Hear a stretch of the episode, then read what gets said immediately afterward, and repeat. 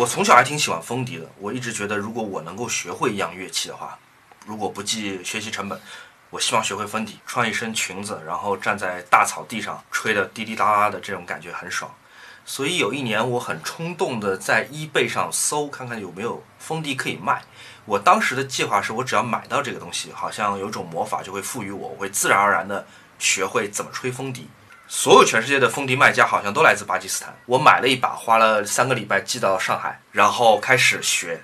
我所谓的学就是看 YouTube 视频，然后按了两下，突然间发现这个事情永远不可能出现在我身上，所以就把这把风笛给搁置了。一年之后，等我想起来再把它拿出来看的时候，它发臭了。因为风笛的内部好像是用动物的油脂涂抹了一遍，所以如果你保存的不太得当的话，它就发臭了。我只好把这把风笛又扔掉了。呃，当然，我现在目前为止仍然没有学会风笛，也不知道怎么吹。但这是一个非常冲动的购物体验。嗯，我其实想讲的是，我买的第一个一手的徕卡相机，我基本上是花了一个国行徕卡 MP 的价格呢，买了一个水货的呃徕卡 MP。大家都知道徕卡其实很贵。特别是它的行货特别贵，那我就是托朋友，然后买了这样一个水货，当时可能也要花了四万一千块钱吧。嘚瑟了没两天，相机就顺势掉到了地上，外观小伤，我当时就觉得没有什么问题。过了两天，在有一天我准备给菠萝拍照的时候，花屏了。第一反应先去找我的那个水货的那个卖家了，他说现在徕卡的一个新的政策就是我得先寄回去，保价加上运费呢，差不多就是两千块钱，就是有可能两千块钱就是扔水里修不了了。我想说哇，一个运费就要两千块钱，那我要不要去找一看官方啊？搞不好官方修修也没多少钱嘛。还有这种 侥幸心理，因为当时做媒体的时候还认识徕卡的公关，就问他们，他们说嗯不行。他说你这个是一个水货，我说哎，那我说有没有可能，比如说我说虽然是个水货，但是我付费修，你们能不能帮我就是安排一下，就是让你们人至少帮我检测一下是什么原因？好，他们说这个可以检测下来，主板坏了，然后主板坏了是什么意思呢？就是说你要花一万九千九百九十九块，这是我小票上的价格啊，维修这块主板。最后就是我花了一个四万一千块钱，再加上一万九千九百九十九块钱买了一台水货的徕卡相机，嗯，现在外观有伤。你觉得是先回答问题呢，还是我先回答问题？先聊，先回答问题。我这边有一个叫 A B B I E E 下划线的同学，哎，但是他是问我的，他说。虽然我想问的问题不是关于物质生活的，但是还是想知道今年设计的求职，你有没有什么建议？对于你来说，设计最重要的是什么？哦，我当时把这个问题拉进来，其实也是因为我看到新闻，就是觉得说今年的整体的求职可能就是一个不太好的环境，不太妙，对，非常不妙。今年应届毕业生有八百万人，嗯，好像百分之四十五是有。有点危险的。呃，你想想，去年的很多毕业生可能还在挣扎着找工作，现在又来了八百万个人，这八百万个人都需要一份工作，那是不是每个人都能找到核心的工作，还是说有些人必须要屈就在一些既不喜欢、工资也不够高的工作上面，还是说是要更更多的时间花在求职上？我觉得都不好说，因为我知道很多大公司他们的那个呃 headcount 都就是冻结了嘛，对，不再招人。那我觉得现在其实。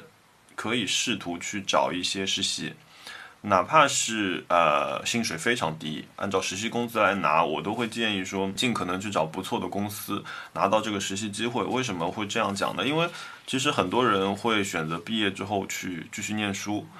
但是按照我个人经验和我身边朋友的这样一个经验来看，其实你大概的工作一下之后，你会了解这个行业。你了解这个行业之后，你才会知道说你在某一些方面缺什么，或者说你压根就不喜欢这个东西。那这个时候，其实呃，你不如就因为疫情这件事情，你给自己看差不多有半年或者到八个月这样的一个时间去去尝试，也不要是给自己立什么很远大的目标，我要赚到多少钱。就完全作为一个一个当一个田野调查吧。我自己的一个建议，给那些想要开始职业生涯，但是好死不死碰上今年这个情况的朋友们，我的建议是：如果你还有机会花父母的钱，那么我们今年对吧？既然赚钱不太好赚，那么我们就赚履历。你可能需要你的父母再多支持你一年，尽可能找一个比较大的公司，哪怕他的实习工资极低，甚至没有。嗯。你在这样大公司里面，你可以得到的是履历的更加丰富，啊，你可以知道大公司呃他们的工作流是什么样子，以及不同的部门之间的协调和客户和第三方和供应商之间的协调是怎么做的。这些经验能帮助你在明年继续求职的时候有个更大的竞争力，对吧？我们今年总不能闲着，要么赚钱，要么赚履历。他还说，对于设，对于我来说，设计最重要的是什么？呃，这个问题我觉得大概十年前跟十年后的回答是完全不一样的。你来讲讲。嗯，因为我觉得，呃，十年前我肯定跟你说设计什么最重要，酷最重要，就是乍眼最重要，就是你乍一眼看到你就知道这个东西，哇，充满个性，然后那个是别人没看到过的东西，这个是最重要的。那现在对于我来说，设计什么最重要？解决问题最重要，解决谁的问题？解决客户的问题。嗯，所以我们称之为设计，因为。设计是一个服务行业啊所以我们做任何事情，你要知道是金主付了钱，他希望你帮他解决问题。在这个地方，它不是要你去强调你的个性啊，你的你的怎么说，你的一些创造力。所以我觉得，呃，如果你谈的是商业设计，最重要的是服务好你的客户，帮他们解决问题。你真正的一些创造力，你的一些想法，其实是在你业余的时候，你去参与一些有趣的项目，它可能在呃呃物质上没有办法给你达到什么，但是呢，你是有一个机会去做一些视觉上的尝试的。那我觉得这个时候你才是真正的去发挥自己的创造力，做自己的一些实验验性的项目。所以我觉得一定是要把这两件事情分开。啊、当然了，这只是我的一个个人经验。我这周也收到一个朋友给我的一个私信，我不报 ID 了。他讲的是他也是个应届毕业生，然后他是个比较理想主义的一个朋友，学的也是设计创意嘛。他就想让我来讲讲，作我作为一个有经验人来，我讲讲怎么说平衡创意和呃工作之间的关系。然后我觉得创意产业是一个有非常明晰的这个商业目标的行业啊，无论在这个创意行行业里面从事什么职业，你都是不可能开展完全个人化的创造的，你不可能抛弃客户和市场。就是换句话说，是创意行业是不需要艺术家的，对吧？这个行业是不需要艺术家，所以每个人你都要跟团队、跟客户、跟供应商合作。那如果你有很好的、很原创的创创意，你当然你的事业进步更快。但是工作的目标不是创意，工作的目标还是为了服务客户的。嗯，是因为以前在 Frog 的时候，我们有一个有一个怎么说给你评级的指标叫 attention to details，嗯，也就是说你细心不细心。就其实很多时候我们谈到设计的时候，都在想哇，这个创意有多棒，这个有多厉害。但是其实还有很大的一部分的设计的点在于说你对细节的把控，你对细节的操作，这些事情其实就是要靠积那个靠经验去积累的。所以其实不是一直在看着表面上光鲜的东西，这个产业它背后还有很多东西值得你去关注的。祝大家好运吧！啊，好，这个 熊老师的问题，嗯啊，那个，请问熊小莫上次推荐的那个吸入式 CD 到底是哪一款？那这个问题我已经被私信了三次了。朋友们，我来看一看淘宝啊。呃，嗯、如果我没有记错的话，哦，我找到购买记录了。朋友们，这个小机器的型号叫做 PD 一杠 H 零幺，PD 一杠 H 零幺，这个是 TEC 我感觉要去囤货，不然哦又要贵了。我看看现在售价是多少钱。是个很小巧，然后可以很容易在家里面组合成一个一整套音响的这么一个设备啊，尺寸不大，而且哎，淘宝居然没有卖啊！看来要靠代购了。我之前我淘宝买的时候是两千块钱，新的是吗？新的是个新的哦有型号，新的就好。嗯，估计要靠代购了。哦，还不巧是最近日本发货发不过来，哦，缓一缓吧，各位。这是一个我很推荐的型号，但是现在看起来不太好买嗯，流媒体先听一阵子嘛。啊。对，然后还有一个叫有机土豆粉，想问你说求一个入门的音箱。呃，入门的音箱是吗？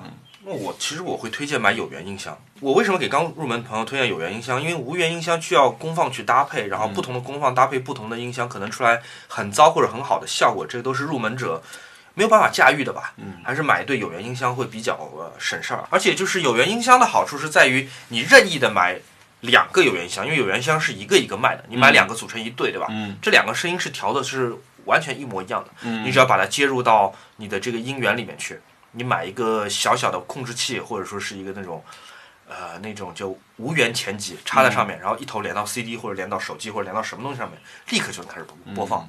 而且真力那个颜色还蛮丰富的，很小巧一对，它是有什么黄色、红色、白色各种颜色，嗯一两千块钱一个吧。嗯，差不多。我要我推荐就是 Sonos。啊，我其实我刚想说，就是最省事儿就是 Sonos，对你，你就一个一个买。你你比如说，你想好了，你你只是在呃小空间里面的，那你就是。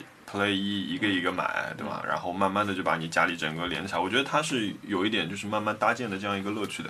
对我喜欢 Sonos，我不喜欢蓝牙音箱。为什么我不喜欢蓝牙音箱？我觉得电话一来完蛋。对短信一来，电话一来，招行这个 app 小助手又一来，这个声音都会断。这就是为什么我喜欢 Sonos，它在线播放什么网易云音乐啊、Spotify，但是它至少不会被这些东西打乱。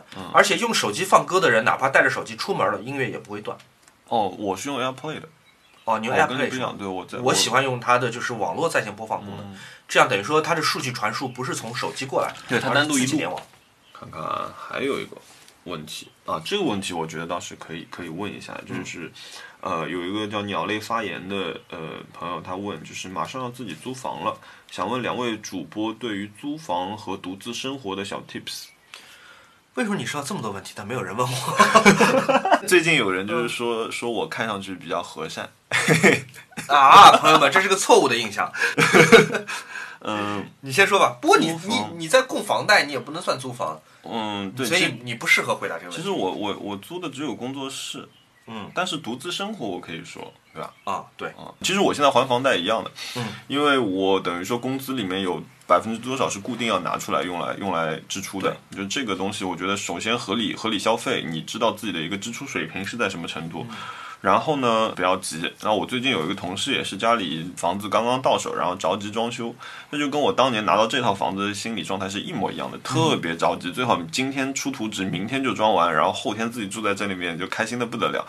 其实我觉得，嗯，慢一点，因为你到了一个新的空间里面去生活，你的习惯、你的动线这些东西都是慢慢才会出现的。如果你说租房和独自生活的小 tips，我是觉得说，如果你要买一些东西的时候，就尽量的慢一点，从你最最基础的需求开始，不要一开始着急。谨慎的花钱。嗯我从租房这件事儿说吧，我我不太喜欢那些新的互联网的租房的企业，什么自如啊什么的。嗯一来有很多的负面的新闻，什么拿了你的装房租，修不好然后对房嗯装修不好，卫生不好，嗯拿了你的房租没有给房东，然后造成你跟房东的矛盾，但是平台自己溜掉了。总而言之，我总觉得就是不放心，我还宁愿去找那些传统的中介，嗯就传统的房产中介。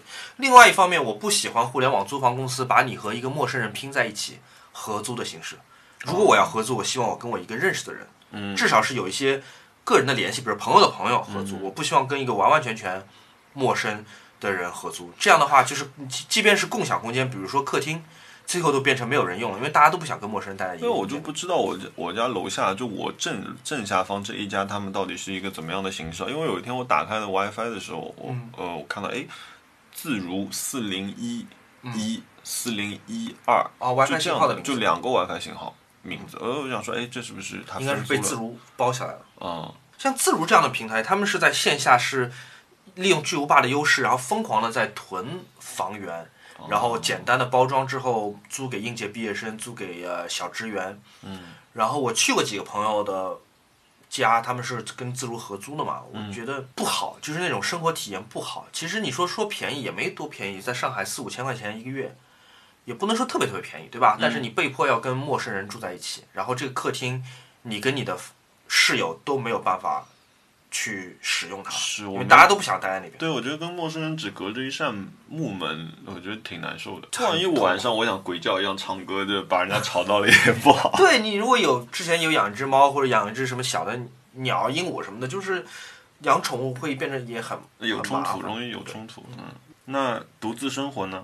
独自生活，我我要招拉仇恨了，我很久没有独自生活过，所以 没有什么建议给大家。也许还是跟猫刚刚讲的一样，就是不要一下子买买太多东西，不要因为这件东西太好看或者是太美，一下子冲动就买下来。嗯，你还是得向莫学习啊，给自己一点缓冲期，消费缓冲期。呃，有一个网友叫我说咖啡你弄了吗？呃，没弄 啊。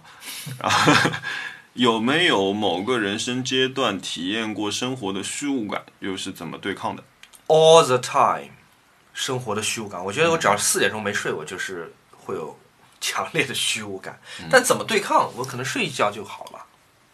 我不知道你是这么觉得，反正我只要熬夜，我就会有这种虚无感。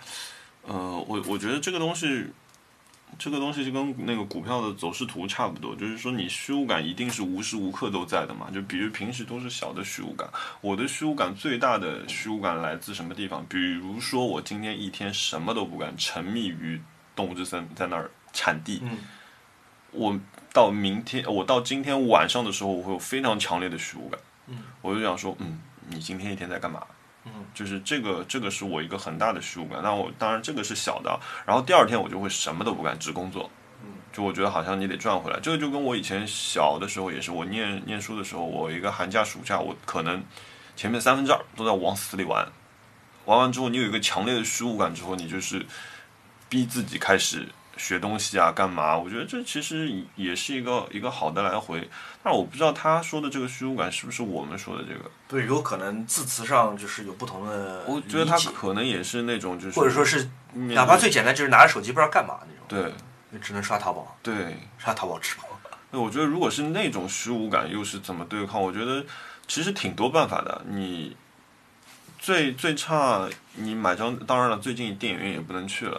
那我觉得最差，你戴上耳机，你总能听听一些东西。你听音乐也好，你听一些，比如说 Fish Swishes，对吧？啊，是的，呃或者你听一些呃课程，嗯、之前提过蒋勋这样的讲座，我觉得，呃，呃，不是说你要如何填补这个虚无感，而是说你在你你在有这种情况的时候，你找到一个心理的依靠，然后你哪怕听进去一点点东西，慢慢的它都是一个积累，所以这个放轻松就好了。我的亲身经验是，购物至少是不能够挥走这种虚无感的。我有时候觉得一瞬间，对，这个像什么呢？就是我打个比方，就像是你觉得嘴唇好干，然后你去舔嘴唇，嗯，它能够给你一瞬间的满足，好像嘴唇好像那种干裂的感觉被抑制住了，但一会儿它会变得越来越干。你不停的舔嘴唇，不停的会变得越来越干，这就是购物。如果你只是因为空空虚而购物，而不是因为真正的需求而购物，你就是做的就是舔嘴唇。嗯，我这儿有最后一个问题，是一个叫做 Shine 消费的朋友问了一个很简单，说我 Vlog 的相机和配件的使用。呃，朋友们，我的 Vlog 大部分都是用手机拍摄的，而且不使用稳定器。我确实有一些相机啊，我有索尼的 A 7三，我有大疆的 Osmo Action 那个运动相机，嗯。然后我还有一台 Insta 三六零的那个叫 Insta One R，是一个模块化的相机，也有点有一点像 GoPro，但这些相机使用率其实都远远没有手机来的方便，因为手机真的是随时掏出来，随时就能记录啊、所以我建议你如果有创作的欲望的话，买一部好一些的手机，然后尽可能使用它，而不是要再带一部相机。其实简单来讲是这样子的，徐小莫之所之所以能成为一个 vlog，不是因为徐小莫买了很多设备，而是因为他有很多想法要去拍这些东西。所以其实千万不要陷入就是，呃，怎么说，厂商给你制造的这样一个设备的一个漩涡啊，就是你好像卷进去之后，你觉得好像我没有这个设备我就拍不了这个东西了，不是的，你哪怕找个朋友帮你端着，它也就是个人肉稳定器了。没错，那我我觉得其他的还有就是让你推荐设计师和家具单品的，我觉得这个上次这个好多了，这个了，嗯。呃，我们慢慢会聊到，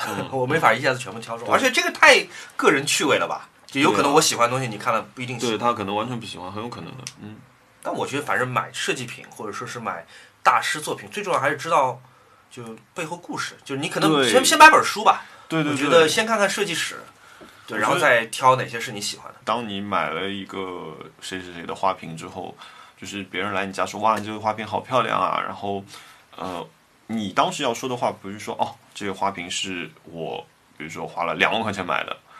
我觉得更有趣的是说，哦，这个花瓶是谁谁谁设计的？那在哪当时个展览里出现过？对对对，为收什么在哪个当时会？出现这样的东西？然后它可能是在受了谁的影响，或者大的趋势是是当时时代的大趋势是什么样子？我觉得如果你能讲这些东西，那当然有有可能也人家觉得你装逼了，对吧？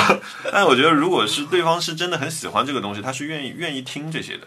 我买唱片嘛，我买很多很偏门的唱片，什么七十年代的前卫摇滚或者说是民谣乐队，那确实跟我一样有类似音乐爱好的朋友们不多，确实很难知道这唱片到底怎么回事，大家也不太有反应。但如果你跟他说啊，这是张一万块钱的唱片，他就哇；如果你跟他说这是 Fairport Convention 的第二第一张专辑，大家嗯，对，我一我数字还是最敏感的我一一个标识。我这一直有这样一个比喻，就是我那天问问我同事的时候，就是说，我说什么是好，什么是不好？嗯，呃，你面前有一张梵高的画，但是我不告诉你这是梵高画，嗯，然后你让九十九，呃，你让一百个人来看，你说有多少人会说这张画好？嗯，还有一个方式，我面前有一张有一幅画，我告诉你这张画是梵高画的，它价值比如说十个零一后面十个零美元，对吧？你说在场有多少人不知道这是一幅好的画？就是说这是一个很简单的事情，因为就是你把它量化了嘛。嗯讲讲本周买的东西吧，你先，花的值和冤枉钱。你先，啊、我来先讲我，我觉我觉得花的值的。我入手了苹果新的这个 Magic Keyboard，但是这个这个设备在到我家之前啊，呃，我应该先解释一下，这个是 iPad Pro 的新的附件。我只有摸了一下同事的，嗯，我入手之前，我在微博看了一下，大家包括在 YouTube，好像大家都是那种恶评如潮。我我看看有哪些恶评啊？一个说它特别重，因为我这个是十二点九的这个 iPad，嗯，这个 iPad 本身是六百克，嗯，然后这个键盘是七百克，这个键盘比 iPad 还重，嗯，加在一起要一比一台。对，我的天哪，它是要比一台 MacBook Air 还要加起来要比 MacBook Air 还要重。嗯，另外一个是它上面没有笔记本的一些辅助功能，哦比方说音量按钮啊，然后亮度按钮啊什么。嗯但我还是入手了，入手之后感觉真真的是很棒的一个东西，真的是很棒的一个东西，因为它是它叫 Magic Control Keyboard 是吗？Magic Magic Keyboard Magic Keyboard，嗯，所以所以首先它是一个 keyboard，这是一个很好的 keyboard。朋友们，这个东西不便宜，这东西真的不便宜。但是我让大家听听它的声音我一直在犹豫于这个价格。啊，我给大家听听这个声音。您即将听到的是苹果2020款 iPad Pro 妙控键盘的声音。接下来您将听到苹果2019旧款一个不太值钱的 iPad 键盘的声音。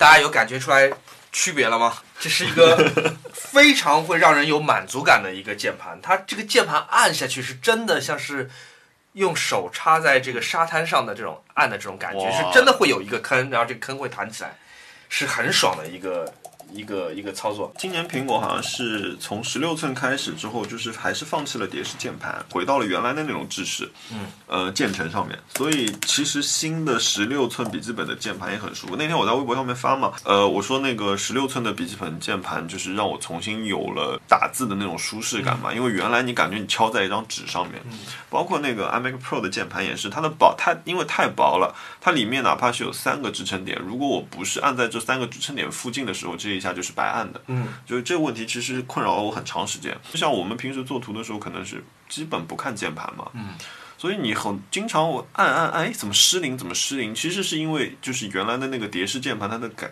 感应触发的位置的一个一个不舒服。然后再回到说这个键盘，呃，如果说你不知道这个键盘是什么感觉，那其实如果你身边有一台可能嗯就是蝶式键盘以前的笔记本的话，就是那个触感。对，它是个真的键盘，它会让我感觉这是个真的键盘。当然，我我要夸赞这个重达七百克，而且卖的一点都不便宜的这个设备，还是有一个原因，它不仅仅是因为它多少钱？两千六百快三千块钱了，快三千不便宜，真的不便宜。但这真的是让我觉得挺物有所值的一个配合，因为我来讲讲为什么啊？因为这个键盘的好，不仅仅在于它作为一个物件的好，作为一个设计品的好，而是在于它解锁了 iPad 的一种新的输入方式。键盘再加上触摸板，它是一种新的输入方式，它是跟它的新的系统更新是连接在一起，形成一个非常棒的一个体验的。对，而且之前大家吐槽它说比较重，我也想明白了，这个它不是一个随身携带的东西。呃，当然这个不是官方说法啊，我们自己在瞎聊天的时候在讲说为什么这个键盘会做到这个配重，包括说那个它调整的角度是这个样子的，因为呃这支键盘你可以试一下。如果你现在只是把它放在桌面上用，对，但是如果你出去，你在任何一个户外场所也好，咖啡店也好，你把它放在膝盖上用，它可以让你在各个角度都非常舒服，就是它可以。抗衡 iPad Pro 自己的这个自重，对，所以让它不至于倒下来。因为它跟笔记本来说是反的，因为笔记本所有的重量都在于基座上面，键盘下面。对，呃，屏幕是一个很轻的，但是 iPad Pro 所有的硬件的设备都在这块屏幕里面，包括说那个屏幕就是翻折的这样一个角度，为什么不会再大一点？其实我们当时觉得说都是这样一个原因，为了让它的稳定性更好，因为它还是强调的是你一个移动的办公。然后本期那个苹果并没有赞助啊，就是我们，但是你刚刚一直说我们，我们说的好像是你设计的这个产品一样，这自豪感嘛。但这真真的不错啊！这个赞美苹果，这个是个真的是个很棒的一个设备，而且我现在理解它的重量了，就是不仅仅你说的是为了平衡平衡 iPad 本身的这个体自重，而且它其实并不是作为一个可移动的壳，当然你可以把它当做一个可移动的壳啊，但它最重要的是一个设备的一个模块，它像是个底座。对，是个底座，而且包括说，那你的充电的体验也变掉了，嗯，对吗？就不用在它不再是插悬空一根线连在 iPad 上面，而是连在底座上面。这这个我觉得从强迫症的这个治愈角度来说，我觉得还也是。但是啊，这一代键盘我我觉得就是说还有一个问题就是有待解决的。嗯，其实为什么我我觉得我这台键盘还蛮好的，就我泡澡的时候我会在我的浴缸上面架一个香氛蜡烛，不是呃一个一个平台哦，然后呢我是会看片子或者说有的时候因为洗洗澡的时候闲嘛。闲的时候你就容易想出乱七八糟的东西嘛，所以我在那个手湿的时候我也可以打字，然后我就是哦在旁边，就是哪怕我就是吃东西看片子的时候，你也不担心就是会被会被怎么样。我觉得这个这个还是新款不防水吗？你要不泼一下试试？哦，算了算了，不行不行，我可心疼这个东西了。这个真的是我这个礼拜我得到的，我嗯特别特别有满足感的一件设备。好，这个 Magic Keyboard 是我本周的花的值，嗯，然后我要讲讲呃花的不值的。冤枉钱，其实也不能算冤枉钱啊，是这么回事儿。我在 eBay 上看到有一个卖家在卖两张非常稀有的 Tom Waits 的黑胶哦，那现在还能寄吗？啊、这个就是我要讲的。呃，买完之后发现不能寄出来，然后卖家告诉我说他可以取消交易，嗯，但是我不想让这两张东西流到别人手上去。对，就想说寄到我一个朋友家吧。他因为是日本的卖家嘛，嗯，他我就让他寄到东京。寄到东京之后，我才发现日本是现在没有任何办法寄回到中国来，嗯，无论是 DHL、EMS 或者是日本邮政都没有办法寄。哦，是啊，等于说我我花了钱，我我还支付了他国内的一笔邮费，然后现在还遥遥无期，一下子花出去两三千块钱人民币。两三千块人民币。今天几号了？今天，今天四月四月底来，嗯，我电视机的钱是一月二十三号付的。你说你那台索尼是吧？哦，刚昨天给我发个消息说不好意思，他说童先生那个我们的那个电视机还要再等一个礼拜。他是从日本发货吗？不是，它就是新品，我觉得是供应供应链可能出点问题吧，或者说产能不够之类的。我希望尽快结束这一切，尽快结束。那我有一个问题啊，但就是说你花了这笔钱，但是你没有拿到这个东西，你会觉得你这笔钱花掉了吗？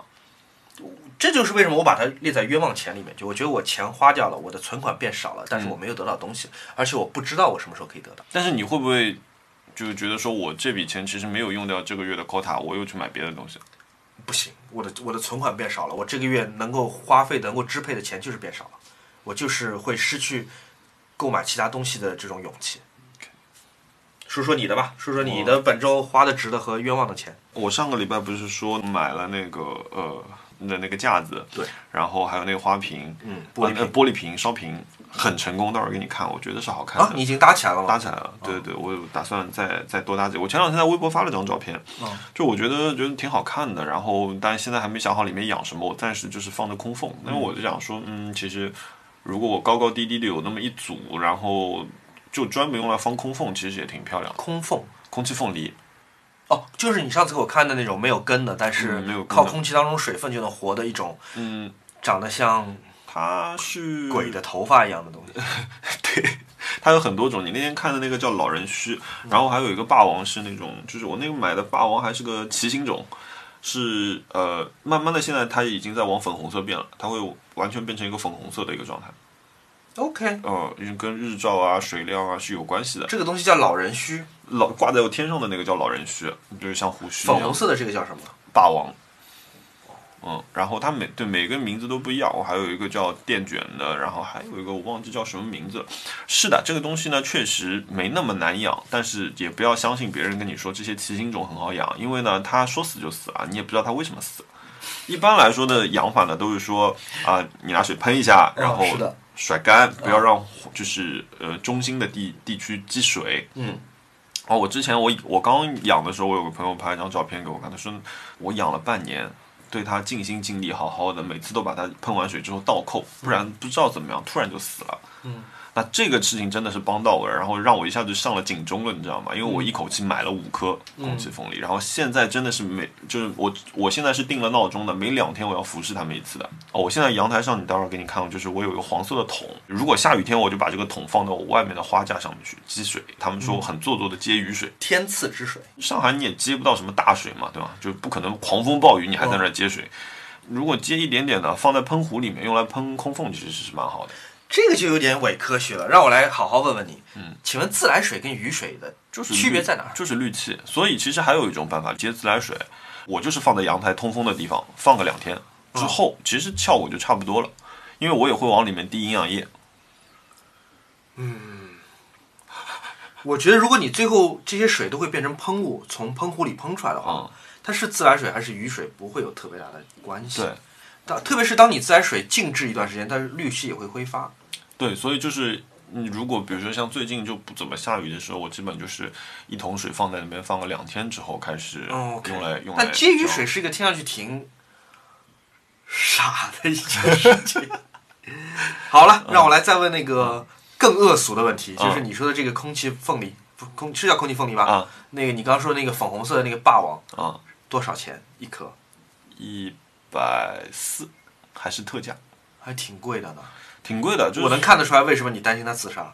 哦，就是你不知道它为什么会死，所以我现在对它可小心了。还有一种就是养，就我刚刚说了一种是喷雾的方式嘛，但是如果你接雨水，比如说我那个桶里如果雨水接了超过个五厘米啊这种，就是有一定深度之后，其实我会换另外一种方式，就是浸泡。嗯，那个可能就是对它的直接作用会更好一点。也就是说，我把花倒过来浸扣在里面，然后比如说浸泡了十到二十分钟之后，因为你会很明显看到一个区别，就是你看空缝干还是不干，特别是那种就是叶子比较粗壮一点的、厚一点的，你会看到它卷起来，卷起来变成慢慢的变得像泡面了，说明它干了。那其实说你希望它呈现好的状态是什么样子，完全是你控制它的这个湿度。因为如果你在水里泡了时间长呢，它就会变得像呃蓝，就什么什么虎皮兰这种东西一样，就是拔直直的，你知道吗？嗯，就完全没有那种被烫过头发的感觉，被拉直了。嗯，所以是这样，就比如说我浸十分钟之后出来甩干，然后我现在啊下面是垫块毛巾的，然后放一个晚上之后再让它倒倒过来。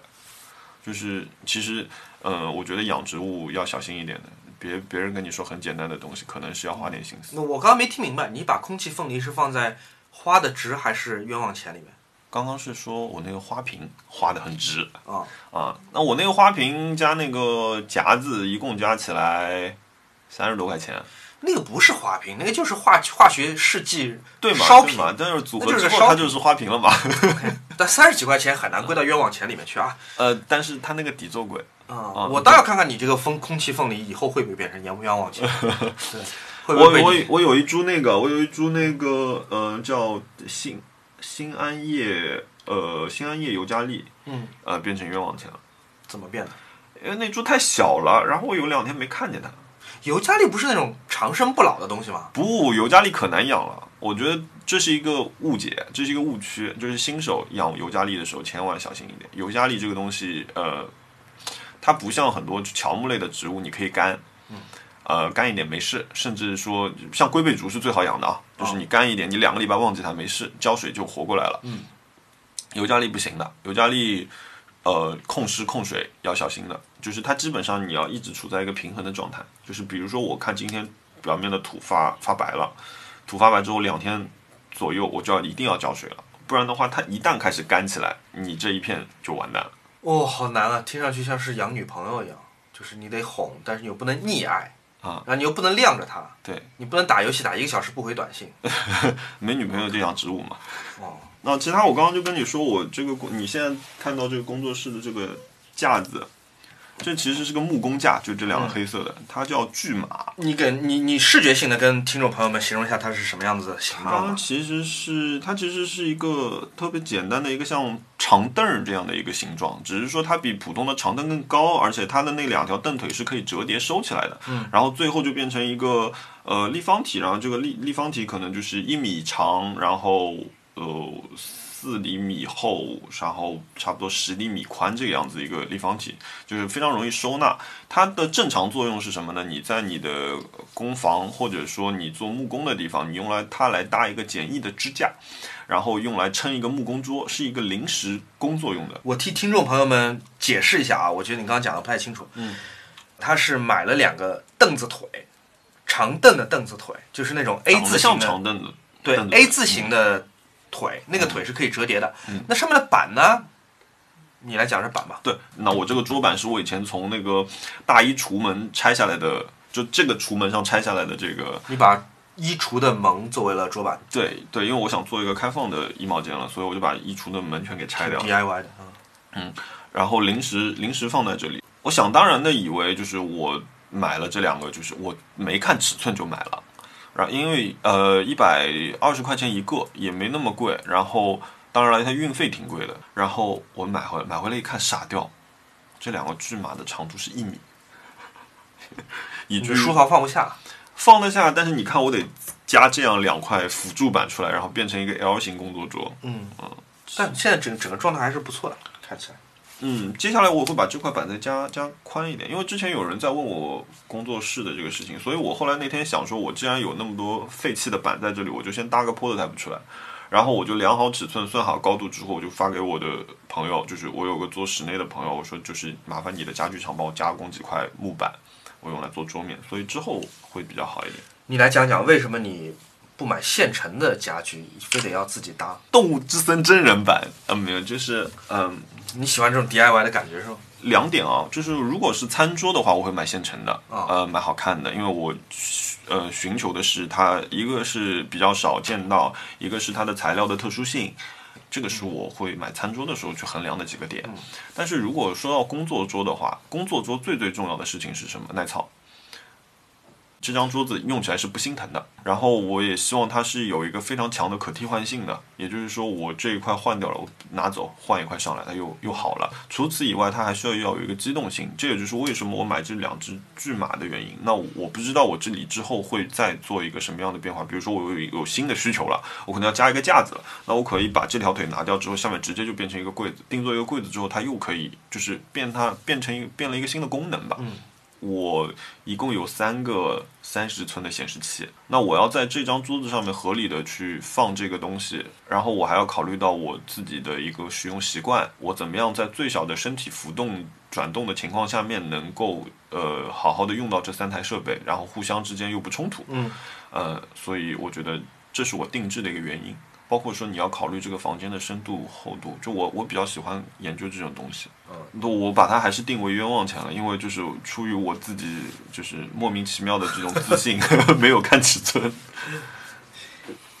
我这个礼拜花了太多时间在那个动森上面了，在搞大头菜这个事情，就是，所以倒是在实体没怎么花钱，钱都花在那个里面了。你花了多少？我啊，这个大头菜炒炒菜的这个经历倒是比较比较成功的。嗯，我最早的时候砸锅卖铁，卖完了身上所有的东西，筹了四十万的本金，然后在朋友那里九十三块钱买进大头菜，第二个礼拜五百八十块钱跑掉。哦，翻了六倍。哦，当时赚到，我当时到手之后，一共差不多有两百七十万。哇，如果是真真实发生在人生里就好了。哇，那简直我现在要漂浮了，我笑死了，笑昏过去了。第二个礼拜再接再厉嘛，又是九十三块钱买的，然后我这次买了一百五十万四车，但是上个礼拜熔断了，你知道吗？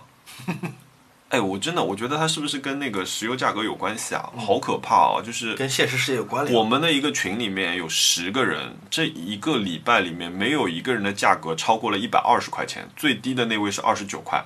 太惨了，真的太惨了。对，然后后来我就那天就在微博上面喊，我说：“哎呀，我的大头菜跌破发行价了，谁来救救我？”我想，哇，我这么多钱好不容易来了口袋里面，不是这样又要完蛋了，你知道吗？我还想买一百二十万的皇冠呢。后来就是还好有一个有一个微博的网友，他后来私信我，他说你可以来我这里卖，他说我今天价格还不错。完了之后我就我就我就从他那里呃卖完出来回来，但是我还是觉得心里有点过意不去，为什么你知道吗？我离开岛的时候，人家竟然还在地上扔了一个给我的礼物。哦你说我已经是去占人便宜卖大头菜的了，结果还是人家给我礼物，然后我回到家就是拿着我当天所有的里程买了三张机票给他寄过去了。嗯，我我当然我大头菜我今天还是买了一点啊，但是我我我给自己定了一个规则，就是我不能在这上面变成一个特别富有的一个人，因为在这一个游戏里面，如果你变得就是超自然的那种富有，这个游戏可能趣味就会丢失掉。其实一开始的时候，你觉得它交互体验上面有很多你不舒服的东西，比如说开机场这个废话这个多啊，就是你知道吗？我就是要开机场让人家来，你就让我发个密码就结束了，对吗？对你至少要跟他说十句话。哦，对，很麻烦，非常麻，烦。但如果你想，如果这个事情啪到那一选，梆梆梆三个框出来，我要让别人进来，梆密码直接出来，嗯，任天堂的服务器肯定吃不消。每天大家都在飞机上面飞了，哇，那就是闪电般的飞来飞去。现在真的是会因为说，哎呦，去去第二趟有点麻烦它，增加你成本嘛，沟通成本是吧不？去了。它很多情况都是这个样子。你买东西，比如说你买花种子的时候，只能五个五个买。他跟你说啊，你可以批量买啊，结果你一看啊，最多一次买五个。嗯，就他不会好像让你这个东西一下子爆掉。昨天我要让我的岛民们搬家，好了，我现在得要花一个星期才能让岛民们全部搬到那个角落里面去。嗯所以钱多不解决问题的。嗯嗯这是，个好的这个规则设计得挺好的。我们希望我的现实世界也是如此的公平，就是钱多钱少最好不要有特别大的区别啊。这个呃，没钱的朋友们也是可以公平的享受这个海风椰树、水清沙幼。还有什么许愿许愿吧？许愿。我跟你讲，我最近我最近陷入一个很昂贵的一个梦想当中。嗯我当然确实有几部徕卡啊，我有好多部徕卡。朋友们，这个我先澄清一下，我不是在炫富啊，大家不要一听到这个徕卡就好像觉得熊猫莫也开始嗯装有钱人了。呃，这对我是个工具，我们上一期其实也讲到。但是呢，我最近又产生一个新的想法，我所有的徕卡全都是手动的，全部是需要对照测光表进行手动的调整快门和光圈的。嗯所以我在想，哎，我要不要需要一部 M7？M7 是徕卡的胶片相机当中唯一一部有自动测光的相机，所以你当它拿它来拍摄的话，会省很多的力。我之前没有买 M7，就是因为我迷恋徕卡的那种机械感，我想要全手动。就可能有点像你你们开车一样，是不是嗯手动车的那种乐趣？虽然麻烦，但是会显得好玩一些，是不是这样？嗯啊，然后我想要买部 M7，但是我不想要普通版的 M7，因为我我买徕卡我不喜欢我不喜欢上面有一个红标嗯，M7 都有红标，而且 M7 边上还写了 M7 那两个字。嗯，对，我想要一台看上去跟 MP 或者跟 M 三一样，这上面没有标，没有任何刻字，嗯。同时它又是带有方便的自动测光功能的这么一个机器，那只有一条路，就是徕卡在很多年前有一个服务叫做 a la carte，就是它允许你用户在它的网站上定制一台根据你的设想嗯。得到的 M M 七或者 MP。对、嗯我我之前那台 MP 黑的那台就是定制的，呃你说那个摇柄摇柄你是对我可以定制是平的摇柄还是弯的摇柄，我可以定制是它是有有限定制有定制的，对它可以就是有几个部分可以让你选择。哦 M 七当时是有这个功能，你可以把一个 M 七定的跟 MP 一模一样，嗯它的扳手是完全金属的一段式的扳手，嗯然后斜的倒偏钮或者平的倒偏钮，以及它是荔枝皮，就是像荔枝的嗯那种皮一样，还是说是像呃鸵鸟皮，还是说是细纹皮，各种皮嗯纹。总而言之，你是可以在这个网站上利用它给你的功能，定出一台跟 MP 一模一样的 M 7嗯我想要那一台，但是这个服务五年前就已经停了。我能够做哦的就是在各个二手网站上找一找有没有别人在卖他们当时自己定的这台机器。嗯所以这个难点是在于，第一，你要找到有人卖这个机器；嗯，第二，他当时他定的这个东西是你心目当中想要定的那个型号。这个很难。对，那你找到了吗？我找到了，哦，很贵，多少钱？就这个二手现在也要卖五万块钱以上。嗯我觉得好痛苦，我觉得我现在很难再说服自己再掏五万块钱买另外一部新的徕卡，但是我不知道你们会不会有这种感觉，就是当你心里面在想这件事情的时候，即便最开始它只是一个划过脑海的一个很初步的想法，它会留下痕迹。它会留下痕迹，这个痕迹会越刻越深，就像是流水最后变成了长江，嗯，就是你觉得你超过理性的需要这部相机，好像没有它你就今天过不了了。对你一开始想说哦，我拍照可以更方便一些，嗯。但是现在你就觉得就是如果你没有这台你心心念念的东西，你就不堪为人，就已经到严重到这样的这一个负担。然后我每一天在闲鱼在搜同样的关键词，即便我知道我今天搜和明天搜搜出来结果是一样的，就还是那个几个老大哥在卖五万、五万五千，对对对。在卖。，然后怀抱着一种希望说，哎，今天就是突然给你减个没准儿对出来一个大哥说发了善心，我就是要两万卖掉卖掉。啊。别想了，我干跟你干了一样的事情，嗯因为我之前不是说我一直用一台康泰时嘛，嗯，一样的情况就是我因为用习惯了那台机器，但是我现在没有了，然后我就想再买一台，嗯，那我就康泰是什么型号？康泰 T 二，哦，然后那我的习惯就是说我曾经用过一台是香槟色的，那我就不想再用香槟色香槟色是限量的。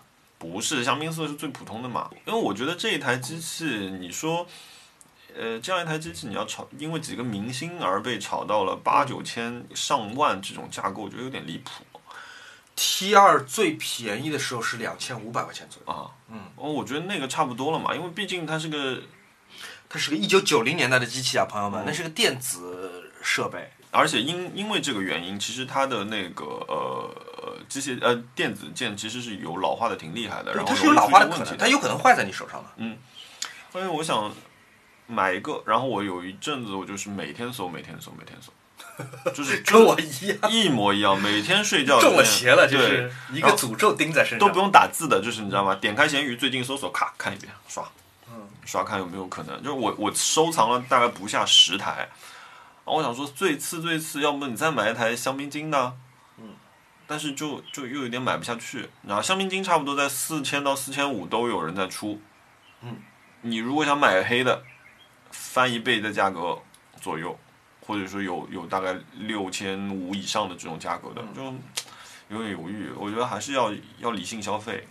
我觉得是，我觉得是心有点心理不平衡。就是你知道这个设备或者这个物件曾经到达过这个价格低谷，嗯，我现在要翻百分加百分之三十，我要加百分之五十或者一倍去买，就是特别的不平衡。嗯但是，一方面就是如果大家都在按这个价钱在买卖，那说明它的价钱确实已经刷到新高了，嗯在现在的市场价都是就是不是以前的价钱，它现在市场价就是这么高。嗯，但是你就是不想用市场价买，你想用历史价格买，对吧？你想要回到过去。嗯，对，我曾经有一台宾得六七二，那个机身是一个不太受欢迎的机身，嗯。它是宾得的一个六乘七的中画幅的胶片机身，然后它有自动测光功能，嗯。而且它挺重的。我当时是一万二带了镜头买的，然后我八千块钱卖给了袁小鹏。然后这个机器我不知道出于什么原因，我不知道嗯。又是什么明星蔡徐坤或者是王一博用过了还是怎么嗯。回事儿，现在暴涨，单机身现在就要卖一万六，加上镜头可能卖两万二。哇，那就我八千块钱卖掉的东西，现在值两万二了，哇，袁小鹏赚到了，赚到了，赚真赚到了。嗯，这就算赞助他们书店了。哦，伤心。哦，我是买了东西不卖的人，我几乎没有卖掉过东西。是吗？我的闲鱼的销售记录只有一个福伦达的镜头，是吗？嗯，一个一个福伦达二八的二八的一个镜头，二八二点零吗？嗯，那是个很好的镜头。那个很好的头，但是它如果装在，我当时是把它装在那个索尼的 A 七上面的，嗯，呃，它的有一个问题，它的像场有点歪，嗯，就它不是正对的像场，它是这样一个倾斜的。怎么会是它装配失误是吗？呃，我我觉得有有有各种可能吧，因为福伦达毕竟就是不是一个那么精致的一个一个，哦，福伦达很精确啊，就福伦达出这种质量的问题应该是很少见的。啊、而且紫边特别严重，哦，但也是有可能，是它不太适合数码用。对，然后所以后来我把那只镜头出掉了。除此以外，我好像没有在我挺喜欢，就是把我不需要的东西出干净的。别说我在现现实生活中了，我在嗯动森里面，我家里面的收纳室，即便是收纳室，我东西我都喜欢清干净。真的嗯、就比方说化石，哦，我挖到了重复的化石，我不需要它，我就你要卖掉它我啊全部卖掉。我卖掉不是为了钱，我就是不希望它再存在我的空间里面。哦，我就是收纳收纳收纳收纳，我不想看见它，它不看见就不存在。哦，我觉得我它放在我收收纳室，我都不能够忍容忍，我一定要把它全部清干净。哎，你上次那个故事是怎么回事啊？拍范晓萱，拍范晓萱哦，惨惨惨惨惨！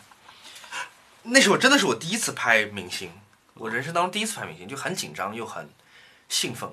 好在范晓萱当时她是在组一个独立乐队嘛，所以她已经不再是有那种大牌明星的那种架势，然后她的经纪人相对来说是比较好说话，所以我们是约在一个酒店里面进行拍摄的。嗯就是我拿了一台徕卡 M 六，当时我第一台呃第二台徕卡，我徕卡 M 六，然后带准备带二十个黑白卷，五个黑五个彩色卷。嗯。走的时候我以为装在相机包里面，但是我临临临出门又换了一个包，哦，所以这样过于注意造型了。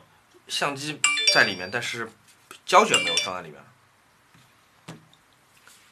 然后到那边发现胶卷没带，在开拍前发现胶卷没带，而且你没有足够的时间回去再取，因为你不可能让范晓萱等你，嗯等你两个钟头，这是不可能的。嗯，那我里面有一卷胶卷，拍到了第三十二还是第三十三张，只我最后只剩就是没几张了。你有想过如果那两张都坏，嗯，我当然想过了，但还好我就是运气还是不错，就是那几张拍的还是挺好，就能交差。嗯，这是怎么回事？那是那哎，这是一个很大的教训，就是我后来职业生涯我再也不会犯类似。对方没有跟你说，哎，你把别的底片给我看看。没有。那范晓萱当时真的是，范晓萱可能从头开始就是个很少说、很好说话的艺人吧，我真的有对她印象特别好。对，对他印象特别好，长得又漂亮。你有什么许愿？这种有什么你想买的，或者说是你在做不切实际的梦的产品？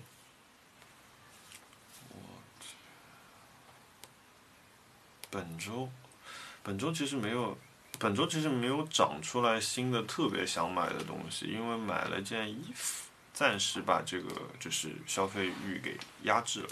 啊，然后，呃，而且因为就是，其实我接下来有一些钱可能要花在就是这个工作桌这里，嗯，因为呃现在桌子没来，所以有很多东西是一个怎么说，就是等在那里的一个状态，所以就是说先把 budget 空出来嘛，嗯，因为等这里装好了。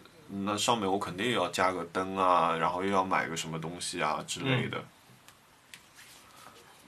看看我的收藏夹，我其实收藏夹一直在加东西，我我一直是那种就是提被提醒你的购物车已满，麻烦先清理一下的这种人。你这周居然没有提到酒，我觉得挺惊讶的。我这周喝了四天，你上次说的那个红葡萄酒是吧？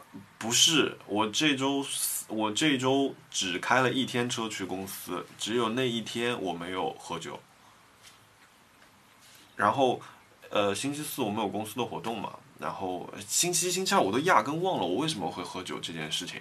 然后星期四晚上我们就是就是其实是我们的一个惯例活动嘛，然后大家就出去一起吃烤肉，然后喝啤酒。嗯那然后那天我老板跟我说，嗯，我九我明天早上一大早要开会，我今天九点一定要睡觉。我说哦好，当时差不多已经八点半了。我说行啊，那陪你喝两杯，然后大家回家睡觉，对吗？然后最后我们回家的时间是十二点零八分，离开了外滩三号回家。嗯。那是第一天，然后那第二天你知道的呀，就是对吧？那个状态只能靠咖啡强强撑的这样一个状态。但是那天晚上就是我答应一个朋友，就是呃他们在乌鲁木齐路新开了个酒吧，嗯然后说去看看的。那我我其因为我其实挺喜欢，因为他们之前有一个小组织吧，内部组织吧，叫安福大厅。嗯然后之前建崔带我去了一次，然后我觉得他们那边挺好玩的，然后放音乐，然后大家各自分享自己的音乐，包括说我们也有一个群在那边，我经常也在里面偷一些就是音乐啊之类的。对，呃，他们正好开，那我觉得他们酒吧音乐肯定是挺好的啊，我觉得你你到时候可以去看看的，因为你可能会蛮我看那喜欢酒吧叫杜甫是吧？嗯，杜甫啊，对，他们的二楼我记得那个酒吧的名字是因为有一个独立制表人的表是叫这个牌子啊，子。真的。嗯，杜甫很贵的，一块表六十万。然后，然后对，然后认认识其中一个，因为他们好像也是好几个朋友一起合开的这样一个，然后我那天就去了，然后那天去晚上其实也已经快快不行了，所以后来就喝了一杯，我也没多喝，喝了一杯那杯 whisky soul，我觉得还不错，我没试别的，但是我觉得这杯啊，至少我点的是成功的，而且我后来因为我一直站在吧台嘛，所以我看点这杯的人还挺多的，嗯。嗯，所以那天，然后喝完之后就是也昏昏沉沉了，然后但喝的还挺舒服的嘛。然后跟朋友朋友稍微聊了一会儿之后，我就开始从乌鲁木齐路往这里走，往家里走。嗯，然后我差不多走了，也走了一个小时。然后那次我们聊自行车的那天嘛，嗯呃，然后聊一聊，正好想到这个事情，我就也瞎逛啊，也没有很有意识的走，又走到建国西路了。建国西路那边有家吉安特，你知道吧？我知道了，那家店开了很多年了。那家店真的开了开了三十年都有了。嗯我的第一辆那个公路车就是在那里买的。嗯，因为其实现在上海有很多这种独立的自行车店啊。嗯，其实因为我觉得店主可能首先来说是都是那种喜欢钻研的，而不那么 social 的人，没有那么那么强的就是怎么说服务精神，或者说不善于服务沟通的这样的人，总会进去之后给人那种感觉不是太友善。然后因为自行车就是分 Pro 跟就是我们这种普通骑行的嘛，对吧？嗯，你是 Pro，我是普通骑行。OK，然后那那个，我觉得如果按照苹果的产品线来说，我最多到 MVP 对吗？你是 MacBook Air，啊，然后还有 Mac Pro 的，对就是总有那种被被拒之千里的感觉。我我那天跟我那个我那个朋友很喜欢骑自行车，他一直那种长长途的呃骑车的那样的人。然后我跟他聊，我说自行车店的业绩不好啊什么，其实跟这个是有很大的原因。你你把普通的人跟他区分的太开了，所以我说我我反而倒不太会去自行车店。他有点让我觉得就是，就比如说路易威登的橱窗里有件什么东西，我很想知道卖多少钱，但是我就是不敢进去，我就是不敢进去问。然后然后你就穿着件那个，比如说什么优衣库优衣库，然后人家就给你了一个颜对色，，即便我猜有可能里面的店员会很 nice，很人很好，他会解答我所有的问题，但是我还是不想跟他说话，因为我觉 得心虚啊。对我很心虚，嗯，他们也知道我不会买。对，其实最近还有一件事儿让我觉得，嗯、有点念想，或者是有点有点不爽的是，我很久没有看展览了，我很久很久没有进过，比如说美术馆或者画廊，或者是博物馆，或者是任何一个展览，就我我想看看展览。上次看的是什么啊？还记得吗？嗯，我最后一次看展览应该是一九年年底，在美国看了一个摄影的一个小的画廊。嗯，你最后一次看展览？最后一次看展览应该就是正经去好看了一次那个嗯丹尼尔 Daniel，H&M。Asian，对，就看了他的那个，在那之后我就几乎没有看。软软说 Daniel Asham 是个骗子，他是非常投机取巧的，就是他就跟那个呃，那个哎，那个男的叫什么？做凝视球的那个男的凝 Jeff 视 Koons，哦。嗯，我觉得呃，那 Jeff Koons 可是比他这个段位要高太多太多。Jeff Koons 可是在艺术史是是是能够留下位置的对，但是对于我来说，就是 Jeff Koons 就后来就是开始疯狂吃很伤人的周边的那种状态，我觉得其实跟挺像的。呃 Jeff Koons，他很多人都会批评 Jeff Koons 或者是那个村上隆嘛，说他们有非常固定化的一个创作的一个模式，而且是非常懂得跟艺术市场嗯建立起这种密切的联系，而且如何知道包装和营销自己和自己的作品嘛。嗯但村上隆和 Jeff Koons 在艺术史都是留下重要地位的。嗯，美艺术商人艺术商人，你可以这么说，但有可能他们确实不是艺术商人，有可能他们进入艺术史的方法就是通过商业和商品化。嗯那无可厚非，整个当代艺术的这个创作的路线本来就是开放的。嗯嗯，而且如果一旦它达成了进入艺术史这样的一个目的，它影响到流行文化，那它就是功成名就的。嗯那它就是对艺术是有价值的。嗯但 Daniel Asham 在目前这个阶段啊，目前这个阶段、d a n i e l Asham 让我的感觉就是，他是极高度商品化，但是他又没有达到就是影响艺术史的这么一个。嗯，我觉得它东西有点像潮玩，呃，是是是啊，而且这是个很大市场然后这两天卖皮卡丘了嘛，啊，是吗？他做了一个片他做了个皮卡丘，然后那个呃也是那种就是被被侵蚀的皮卡丘这样的一个东西。嗯，我我也不是那么，我觉得它的当然它的形式感，我觉得它的形式感作为一个做 installation 或者说是跟品牌合作的艺术家是可以的。当然，就像你说的那个。呃，有多高的艺术成就，这个我们真的是不好说，而且我们也也不好评价这个东西。嗯，哎，你最近有想看的片子或者书吗？我想看新的一个美剧，叫做《反美阴谋》，据说特别好。我反美阴谋反美阴谋，嗯呃，是一个讲架空历史的一个剧，但是我自己还没开始看，第一集都还没开始看，存在电脑里，但是也许下周看看我的感想吧。但是我看到所有的评价都极好极好。啊，真的啊，书我这两天倒没买新书，我想把以前买那些诗集再重新翻一翻。我拿了两本放在床边。诗集的好处就是你从任何一页都可以开始翻嘛，嗯，它不需要从头到尾看完。呃，完美阴谋，我记一下。我有一部想看的《燃烧女子的肖像》，是个新的电影吗？呃，应该也不是个新的片子。然后，然后这个我没有看。然后还有那个《绝美之城》，我想看。嗯。然后还有，嗯，昨天前天前天早上在 Kindle 上买了本书，大家没看。嗯，是那个亚当夏娃在佛小，就是社会学心理学，因为是我发小啊，发朋友圈，他说这本书很好看，他说这本是一本就是会给人想象力的一本书，嗯所以我就买了一本想看。最后，我觉得今天我我可以推荐一首歌啊，那个这首歌其实这张专辑我其实之前在微博上面也发过，是杉杉清贵。Kiyotaka Sugiyama，然后他有一张专辑叫《Another Summer》，里面有一首歌叫《Dear Breeze》，哪一年的专辑这是？呃，这是一九八五年的一张专辑，呃，然后昭和时代，昭和时代的城市歌谣，对对对 City Pop Pop，嗯呃，我当时记得找到这张专辑，也是因为那个 Spotify 给我推荐的，里面啊、呃好像是讲到了哪一个是好像是就是 City Music 之类的这样一个元素，然后慢慢慢慢我找到，因为有一天我开车的时候听，我听它的那个自动推荐的时候，突然觉得这首歌很舒服，然后它的它的名字也是，就是我觉得跟当下的这样一个情况也很像。然后，如果你最近想在外面骑车的话，我觉得就是那亲爱的微风是一个很很好的一个状态。好，好，谢谢大家收听我们本期的节目，谢谢赏光，那我们下期见吧，拜拜。高台の My house 窓を開ければ波音のセッション